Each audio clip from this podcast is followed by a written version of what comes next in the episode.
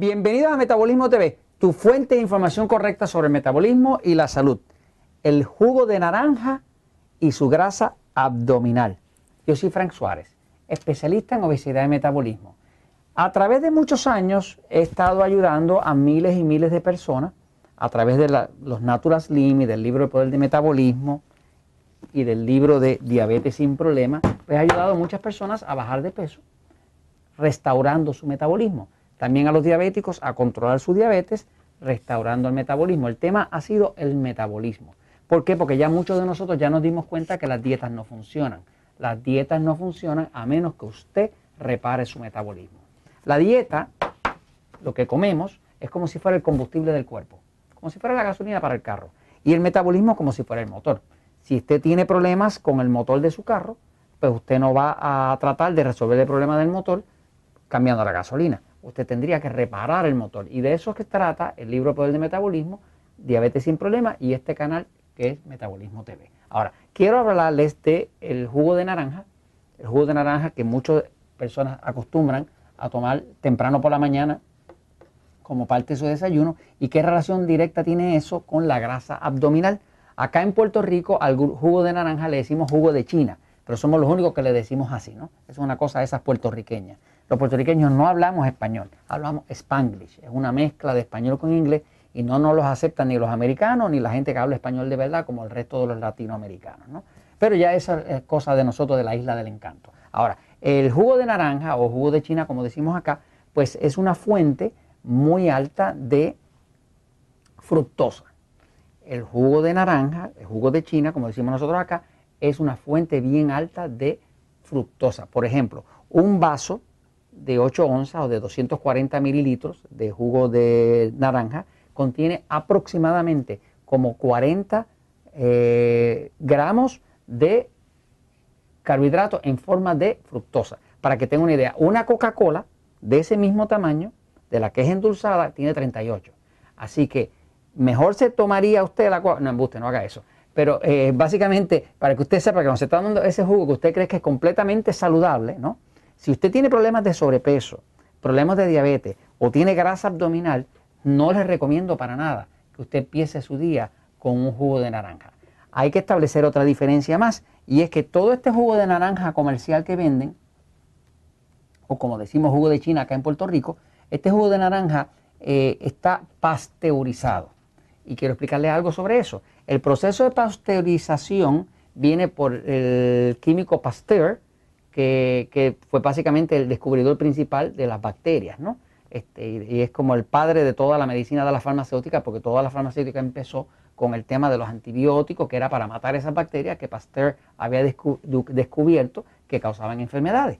Este, pero básicamente el proceso de pasteurización es eh, un proceso donde toman ese jugo de naranja, que es fresco, que está acabado de exprimir de la naranja, que está vivito y coleando, que tiene sus propias enzimas para la digestión y le ponen un súper alto calor. Al ponerle un alto calor, ese calor es para matar las bacterias, pero desgraciadamente también mata las enzimas, porque las enzimas son esas proteínas que ya contiene el jugo de naranja de forma natural para ayudarnos a absorber los nutrientes, las vitaminas, los minerales, la vitamina C, todo eso no se puede absorber sin, sin las enzimas.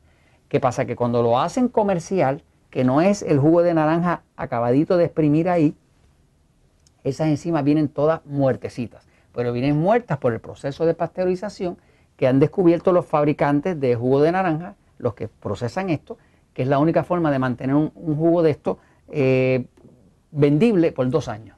Este, eso no está hecho para durar dos años, pero al matarle las enzimas, pues ya no se descompone.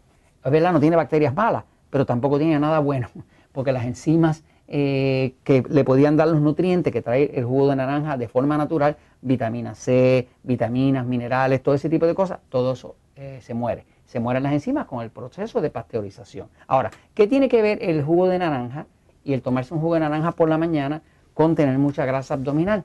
Pues mire, tiene todo que ver, se lo voy a explicar ahora un momentito en la pizarra, fíjense. La forma en que el cuerpo engorda la panza, la barriga, es siempre tiene que ver con el hígado. El cuerpo es así, ¿verdad? el hígado está a este lado, al lado derecho, acá. El hígado es el órgano más grande del cuerpo después de la piel. La piel es un órgano. Este, el hígado se estima que pesa 5 eh, a 6 libras, así que estamos hablando como de 2 kilogramos y medio, una cosa así, ¿no? Este, pero el hígado es lo que procesa todo en el cuerpo, o sea, todo lo que nosotros comemos se procesa en el hígado, porque el hígado desintoxica. Eh, el hígado también es el que controla la glucosa. El hígado siempre está guardando cantidades de glucosa y el hígado siempre tiene almacenada de 16 a 20 horas de glucosa, que está guardada en un tipo de glucosa que se llama glucógeno, que es como si fuera un puré de papas. Es, una glucosa deshidratada y tiene la consistencia de un puré de papas, ¿no? Como de papa majada. Eh, y el hígado pues guarda glucosa para alimentarnos cuando no hemos comido. Por ejemplo, usted come ahora, usted hace un almuerzo ahora, una comida, como llaman en México, ¿no? Eso le va a durar más o menos como cuatro horas. Ya cuando pasa las cuatro o cinco horas, el hígado se da cuenta de que la glucosa está bajando demasiado en la sangre y como la glucosa es esencial para mantener la vida del cerebro y todas las células, el hígado empieza a soltar poco a poco glucógeno. Y eso nos puede mantener, usted puede pasar prácticamente todo el día sin comer y no se muere porque el hígado tiene siempre, de 16 a 20 horas de glucógeno guardada, que es glucosa almacenada para el futuro. Ahora, eh, todo el metabolismo del cuerpo, del control de la diabetes, del control de la obesidad, tiene que ver todo con el hígado. ¿Qué pasa? Cuando usted consume un jugo de naranja, o lo que nosotros llamamos en Puerto Rico jugo de China, Esto solamente, solamente los puertorriqueños le llaman así. El jugo de naranja va a contener aproximadamente 40 gramos de fructosa.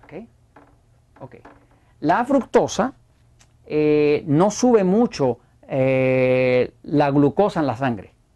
Y ahí es que viene el, engañito, ¿no?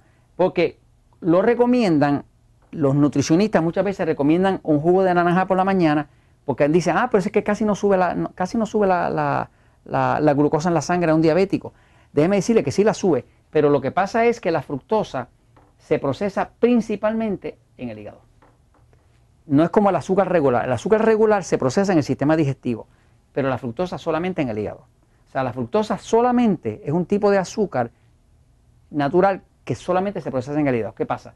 El hígado, la fructosa, la convierte en acetato.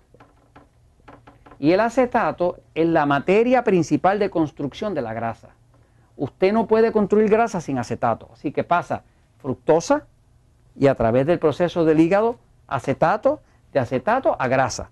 Cuando hay demasiada fructosa, la fructosa engorda muchísimo más que el azúcar blanca. La azúcar blanca que comemos eh, eh, usualmente tiene mitad fructosa, mitad glucosa.